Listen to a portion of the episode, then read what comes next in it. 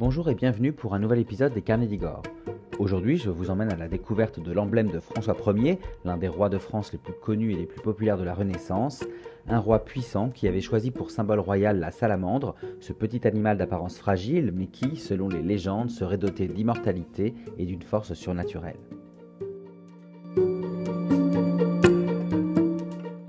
Si vous avez visité les châteaux de Fontainebleau, de Blois ou encore de Chambord, vous le savez sûrement, la salamandre, cet amphibien qui peuple nos forêts et nos sous-bois humides, est le symbole du roi François Ier.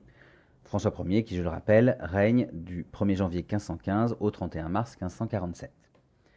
Cette salamandre, on la trouve ainsi reproduite dans les décors des résidences royales françaises de la Renaissance, on la voit crachant du feu ou de l'eau et régulièrement auréolée d'une couronne, et elle est aussi souvent accompagnée du chiffre du roi, vous savez ce F majuscule, lui aussi couronné. Mais alors, pourquoi François Ier choisit-il la salamandre comme emblème? En réalité, depuis des siècles, la salamandre est symbole d'immortalité, de force, de justice, de sagesse et de tempérance.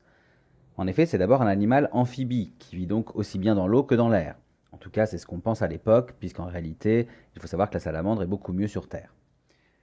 On sait aussi que la salamandre est un être vivant qui a la capacité de régénérer naturellement des parties de son corps blessées ou amputées, à l'image de la queue du lézard si vous voulez, et donc au bout du compte, aux yeux des hommes de l'époque, ces seules spécificités inexpliquées suffisaient à faire de la salamandre un être surnaturel.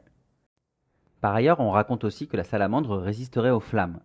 Cette légende s'appuie en réalité sur des faits bien réels. En effet, l'hiver, les salamandres peuvent hiberner dans des souches d'arbres humides. Or, ce bois se retrouvait régulièrement dans les cheminées des maisons, et avec lui parfois les malheureuses salamandres. Sentant la chaleur, celles-ci sautaient alors hors de l'âtre et, euh, protégées par leur peau humide, mais aussi surtout par la substance visqueuse et vénéneuse qu'elles sécrètent pour se défendre des prédateurs, eh bien ces salamandres semblaient sortir du feu sans se brûler, laissant supposer leur caractère magique. On disait euh, enfin également qu'elles pouvaient elles-mêmes cracher du feu et s'en nourrir. Vous comprenez donc pourquoi François Ier a choisi comme symbole cette salamandre quasi immortelle.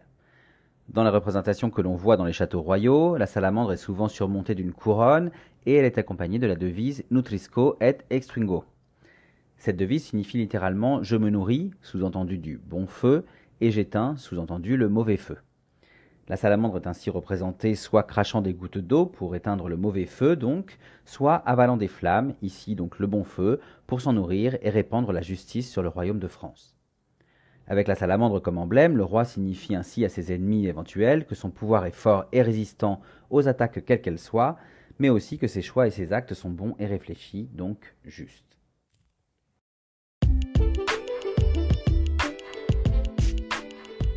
Voilà, j'espère que cette anecdote vous a plu. Pour en savoir plus, je vous invite à vous rendre sur mon blog, lescarnedigore.fr, pour retrouver cette anecdote dans mon article illustré. Quoi qu'il en soit, pensez à repérer les salamandres qui ornent les châteaux de François Ier que vous visiterez, notamment en Vallée de la Loire ou à Fontainebleau. N'hésitez pas aussi à vous balader sur mon blog pour découvrir d'autres anecdotes et d'autres visites de mes lieux historiques et culturels favoris, toujours dans les articles et les podcasts dédiés. Vous pouvez aussi me suivre sur Facebook, Instagram, YouTube et TikTok pour retrouver toutes mes actualités en photo et en vidéo. Et je vous dis bien sûr à très bientôt pour d'autres aventures, d'autres anecdotes et d'autres visites.